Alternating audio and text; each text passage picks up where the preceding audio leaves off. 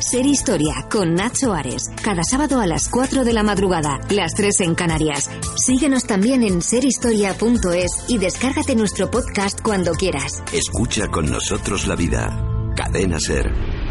Pasamos de página a nuestro particular libro de historia aquí en Ser Historia en la cadena Ser y los próximos minutos están dedicados a nuestro compañero Jonathan Gil Muñoz, que como conocéis cada pocas semanas nos trae en su sección Personajes de leyenda un personaje llamativo.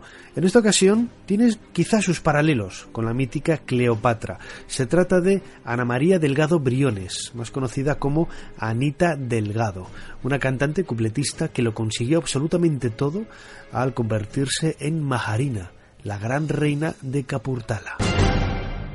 No nos podemos hacer una idea de lo que debió ser para Anita Delgado llegar al opulento Principado de Capurtala en 1907.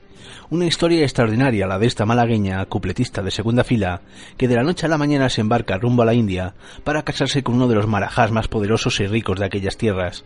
Este relato comenzó a escribirse justo cuando Ana María Delgado Briones emigró con su familia a Madrid desde su Málaga natal. La capital de España comienza a trabajar junto con su hermana como teloneras en el Cursal, una sala de variedades muy frecuentada y popular en el Madrid de comienzos del siglo XX. Anita Delgado y su hermana Victoria, muy aparentes ellas, apodadas las hermanas Camelias, representaban un pequeño espectáculo de baile para mayor diversión de los asistentes. Fue allí, de ese modo, como quedó prendado el príncipe de Capurtala de la belleza juvenil de la malagueña. El potentado indio, que se encontraba en Madrid con motivo de la boda del rey Alfonso XIII, a punto estuvo de perder para siempre la pista de Anita Delgado a raíz del atentado de Mateo Morral, motivo por el que el séquito del Marajá tuvo que salir precipitadamente de la ciudad camino de París. Aún así, desde la capital francesa, el de Capurtala siguió mandándole cartas a Anita pidiéndole matrimonio, cosa a la que finalmente accedió la cupletista.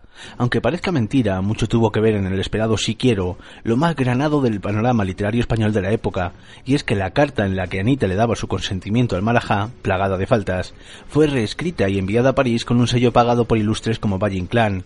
El Marajá quedó fascinado por la misiva de Anita, como no podía ser de otra manera, e inmediatamente mandó un emisario a Madrid para que se trasladase en a París Anita Delgado y su familia. Una vez en la ciudad gala y todos lujosamente instalados a golpe de chequera, Anita comienza a recibir clases de idiomas y protocolo internacional.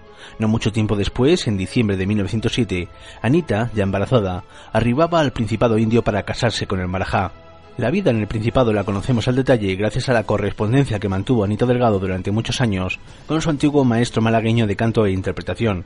Aunque la majaraní de Capurtala quería hacer creer lo contrario, lo cierto es que su día a día era verdaderamente duro, ya que se encontraba prácticamente sola en una tierra de la que desconocía absolutamente todo. Unas diferencias culturales que terminaron con el matrimonio entre Anita Delgado y el Marajá. Así, en 1925, la malagueña consigue el divorcio y una pensión digna de una princesa. Ese mismo año se traslada con su hijo a vivir a París, aprovechando la cercanía para pasar largas temporadas en Málaga. Hasta la fecha de su muerte, un 7 de julio de 1962, Anita Delgado y su hijo fueron la comidilla de las revistas de cotilleos de la época, y es que no todos los días una humilde malagueña se convierte de la noche a la mañana en esposa de un poderoso marajá indio.